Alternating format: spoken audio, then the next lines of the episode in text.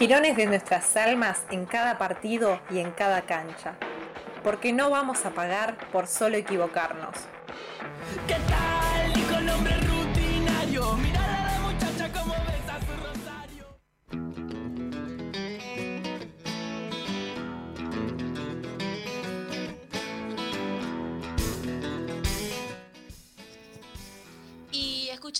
escuchábamos Star Me Up, un temazo de los Rolling Stones.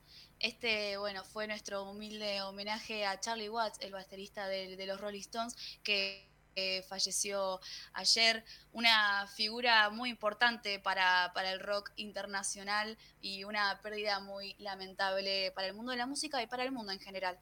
Eh, ahora vamos a meternos a este bloque eh, de la cultura del aguante, que bueno, este concepto eh, relaciona prácticas violentas y masculinidad, y vamos a enfocarnos más que nada de por qué los medios eh, arremeten contra el fútbol femenino, ¿no? Porque veíamos unas, unas publicaciones donde en un partido del fútbol femenino las jugadoras terminando, se terminaron peleando y se titulaba como qué vergüenza. Pero cuando esto pasaba en el fútbol masculino, nadie decía nada. Para eso eh, se lo dejo todo a Miranda Cerdá y Brian Ojeda.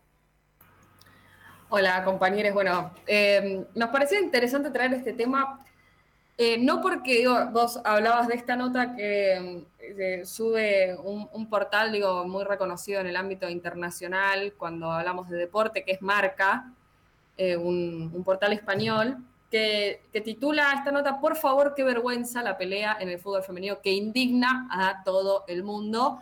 Eh, hablaba de un partido que sucedió entre Puebla y Necaxa en, México, donde, eh, bueno, por una situación de esas que sucede en el partido, eh, las jugadoras se terminan agarrando las piñas, por decirlo de alguna manera, el partido termina con, con dos expulsadas. Y, y, lo que me parecía interesante es, bueno, cómo, cómo titula el medio, ¿no? Cuando se trata de un partido en el que mujeres se agarran a las piñas, es qué vergüenza, pero esto lo vemos cotidianamente en el fútbol masculino y no hay, ¿no? Eh, ningún titular de esta naturaleza. Eh, a ver, lógicamente podemos hablar, o sea, es una vergüenza que se agarren a trompadas en un partido, pero es una vergüenza sean mujeres y, y sean varones, ¿no? Queríamos hacer hincapié en esto pero ah, queríamos hablar un poco de dónde nace esta violencia, eh, qué, es lo que sucede. Y, como bien decías, hay un, término que, se ha acuñado entre sociólogos, eh, sociólogos, antropólogos, que es el de la cultura del aguante. Eh, quienes hemos cursado, transitado la tecnicatura en periodismo deportivo, esto es algo que, se ve bastante en, una materia que se llama sociología del deporte o estudios sociales del deporte, donde se abordan, digo, a partir de varios autores y podemos nombrar a Lavarces, a, Garriga Zucal, a Verónica Moreira y e, entre varios otros que hablan un, poco de esta situación. Eh, Juan Brands es otro de, los que aborda esta temática, que me parece que se empezó a poner de manifiesto recién cuando 10 rugbyers atacaron a las patadas y a las trompadas Em, a, un pibe a la salida de un boliche en Villa Gesell, ¿no? A partir de ahí es que se, empezó a hablar o empezamos, ¿no? A, cuestionarnos un poco esta situación que sigue muy naturalizada dentro del fútbol, ¿no? Hemos sacado o, hemos podido eliminar la cuestión del racismo, ¿no? ya no están permitidas, permitidos los cantos de las hinchadas que hacen referencia a grupos étnicos, ¿no? Son todos bolivianos, son todos negros, todas esas cuestiones las, hemos podido erradicar a partir de sanciones concretas que, adoptan y que, se adoptan y que tienen que ver con políticas públicas que parten generalmente de gobiernos nacionales, de gobiernos provinciales, pero hoy eso está penado, digamos, si, una hinchada canta esa canción, el club es sancionado y, y, me parece absolutamente lógico y razonable que eso suceda, pero sin embargo hay toda una cultura del aguante que tiene que ver con canciones que hacen referencia, o que, nace y, que parte ¿no? de, algo que también sigue siendo bastante polémico dentro del fútbol argentino y que tiene que ver con las barras bravas, pero hay muchos temas que hoy se entonan en las canchas y que tienen que ver con te matamos a uno, te corrimos, saltaste el paredón, sos un cagón, eh, te vamos a violar, hay como todo un discurso alrededor de eh, esto que se llama eh, la cultura del aguante, que todavía pondera en, las canchas, digo, muchas de las canciones de las hinchadas decía, ponen el foco ¿no? en la dominación sexual del rival, incluso en la, en la idolatría de ciertos jugadores denunciados por violencia de género, ¿no? eso también me parece bastante interesante mencionar, sobre todo porque en el fútbol argentino seguimos viendo a muchos personajes que, que, son futbolistas que han sido denunciados en algún momento de su carrera por violencia de género y en el cotidiano eh, siguen sigue pasando desapercibida toda esa situación.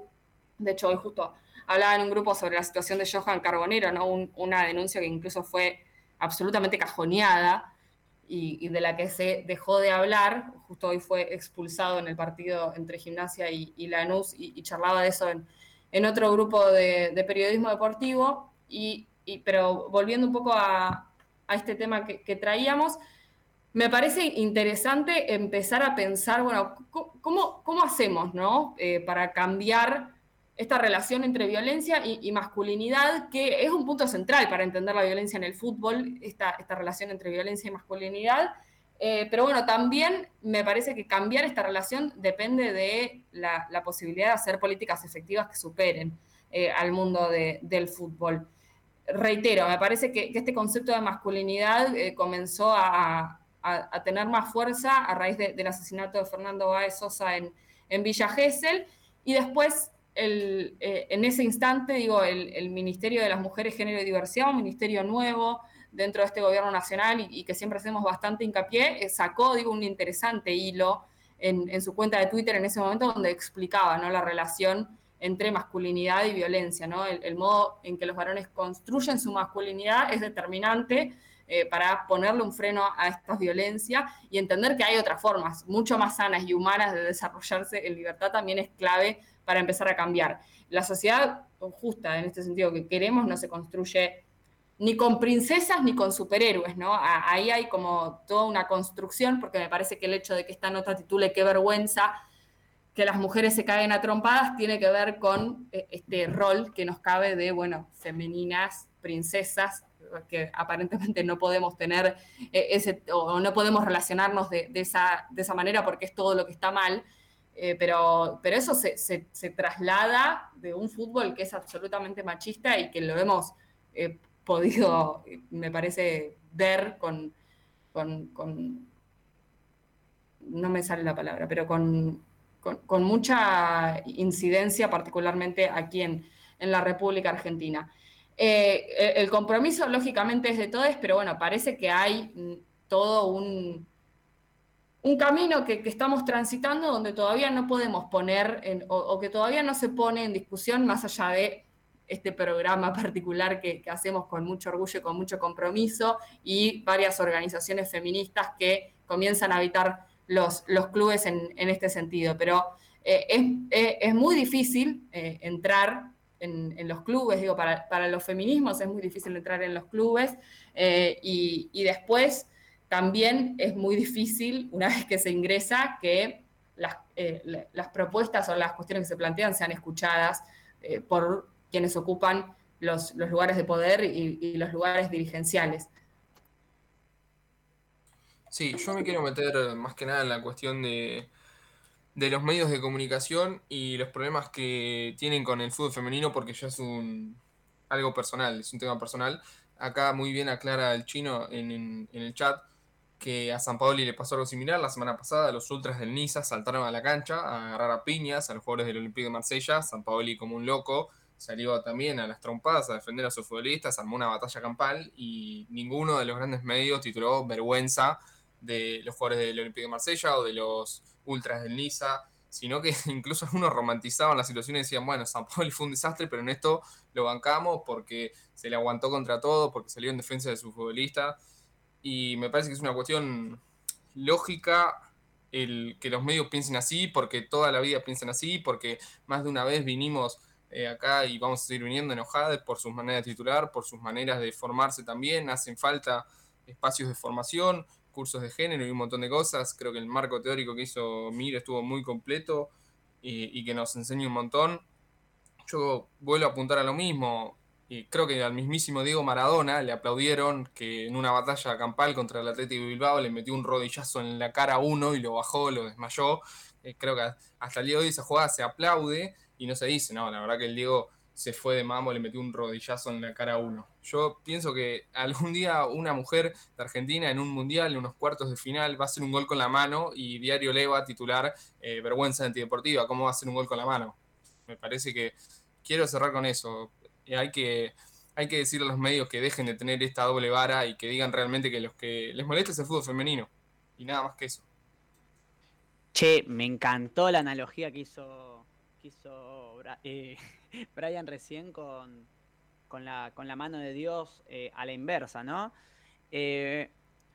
porque además me parece que, en la No se mancha hace un tiempo que, discutimos, o bueno, me parece que muchos, muchos espacios que, militamos rediscutimos, ¿no? La cuestión de la cultura del aguante que, eh, como decía Miri, ¿no? Me he echado un poco claramente con, un modelo de, masculinidad y, y, me parece que es clave que lo empecemos a, discutir acá porque no sé, se me viene, se me viene a la cabeza hasta cómo, cómo claramente no cancelamos hasta, hasta el momento eh, situaciones o momentos como, como por ejemplo, no sé, la, famosa canción, no por cancelar, no, no, no, digo que sea esa la discusión, pero justo se me vino la palabra a la cabeza, pero la, famosa canción de, Chicago que está eh, todo más que bien con el mundo, todo el mundo la plantea, pero ¿cómo, cómo sería si realmente ocurre de, de, desde la otra vereda con, esa canción saliendo hoy, ¿no? Me parece que, nada, me, me enrosqué quizás un poquito con, con, con la idea. Pero bueno, justo, justo me quedé con lo que planteó Bray de la mano de Dios y, quise, me, salió, me salió a hablar un cacho. Sí, mismo también vemos en el fútbol femenino como eh, eh, la, hinchada, digamos, eh, cómo le, dio una, una vuelta ¿no? a, esto, a estas canciones, que lo, único que, hace es discriminar y también que tiene mucho machismo. Em, pero bueno, un grupo, un grupo de, mujeres que también son militantes y que muchas están em, en las secretarías también de género de los clubes, em, hicieron muchas canciones eh, mm, que, no tienen machismo completamente, sino que es aguantando, bancando a las jugadoras y yo creo que también tendría que ir un, poco por ahí y no con esta cultura del aguante que aunque quizás algunas canciones parezcan que están dentro del folclore, eh, también es como que eh, un poco... No me, no me, sale la palabra, pero como que nos criamos ¿no? con eso y lo normalizamos, digamos. Sí, me, parece. Decir? Ah. Sí, sí, Mar, mándale. No, quería decir una anécdota que eh, cuando fui a ver al clásico de estudiantes y, gimnasia femenino, me acuerdo que, había un padre con su hija y el padre empezó a insultar con las canciones. Y la hija le dijo, papá, eso no tenés que decirlo, es violencia de género, le dijo. Yo me quedé, fa, mirá lo que está provocando el fútbol femenino ¿no? Deconstruyendo los cantos, desconstruyendo todo. Así que bueno, nada, quería decir esa anécdota. Sí, creo, creo que somos una generación bisagra, sin duda alguna, en relación a esto que, dice Mar. Y, después, digo, también eh, charlábamos justo hace algunas semanas un poco la discusión de fútbol femenino y fútbol feminista, Y, la diferencia que eso implica, eh, porque me parece que, en realidad a lo que apostamos eh, y, y, las jugadoras que hoy incluso están dentro de, los equipos y, tienen su contrato, creo que, tienen, tiene que ver precisamente eh, con, plantear un fútbol feminista. Eh, y, en, relación a, en relación a esto, y, en relación a lo, que, a lo que planteaba Valen, me parece también que, nos pasa, o sea, que, el hecho de que se caigan a mujeres en un partido de fútbol, también tiene que ver con que en algún momento fuimos espectadoras, ¿no? Porque, y siempre eh, como espectadoras miramos fútbol masculino, porque antes las mujeres no jugaban al fútbol, y si jugaban eso no se transmitía en televisión. Me parece que, pasa un poco por ahí. Entonces, en realidad lo que hay que replantearlo no es que mujeres se caen atropadas, es bueno, ¿de dónde sale toda esta violencia? Eh, los futbolistas, los espectadores y los dirigentes eh, están cruzados, lógicamente, estamos cruzados, porque yo me considero espectadora también del fútbol, por una lógica de, la masculinidad que con, con direcciones violentas y autorrepresivas. ¿no? Esta, esta masculinidad violenta creo que tiene un costo social muy alto para los hombres porque parece que, entre comillas, obliga a hacer cosas para ser considerado como. O sea, no me tengo que cagar a trompadas porque si no, no soy un hombre, no, soy un macho. Eh, em, yo tengo un optimismo, o sea, creo que hay algo que se modificó en relación a esta anécdota que contaba Mar, eh, porque se está cuestionando la legitimidad de la masculinidad y de ese espacio masculino, y creo que también eh, y, como decía Mar, la, irrupción de las mujeres en el fútbol modificó eso un poco. Y, volviendo a esto que decía Valen, creo que nos cuesta mucho de construir porque significa poner en crisis la propia crianza. Y, eso a veces nos duele, ¿no? Elegimos muchas veces negarla, porque bueno, no, mi crianza no estuvo mal. Y, bueno, nos criamos bajo un montón de lógicas que son las que hoy terminamos reproduciendo y hacen que no podamos discutir o no podamos replantearnos como sociedad por qué es que eh, este, no, nos, no, nos, preguntamos por qué se cagan a trompadas. Está bien que se caen a trompadas, ¿por qué pasa esto?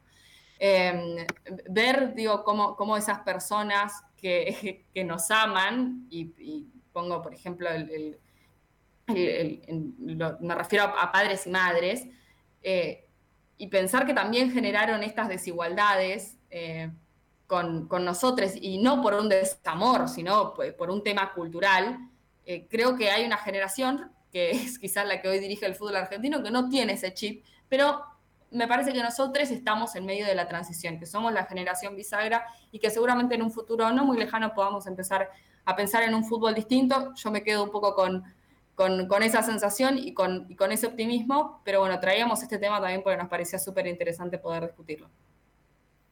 Sí, súper interesante estas estas cuestiones que, traen acá también para, eh, para discutirlo y para aprender más. Y por eso también, bueno, es necesario, como siempre decimos de este espacio, que se brinden cursos de género y también masculinidades en todos los deportistas, y no solamente en los deportistas, sino también en dirigentes, en árbitros y también eh, medios de comunicación que siguen reproduciendo estas, estas cosas.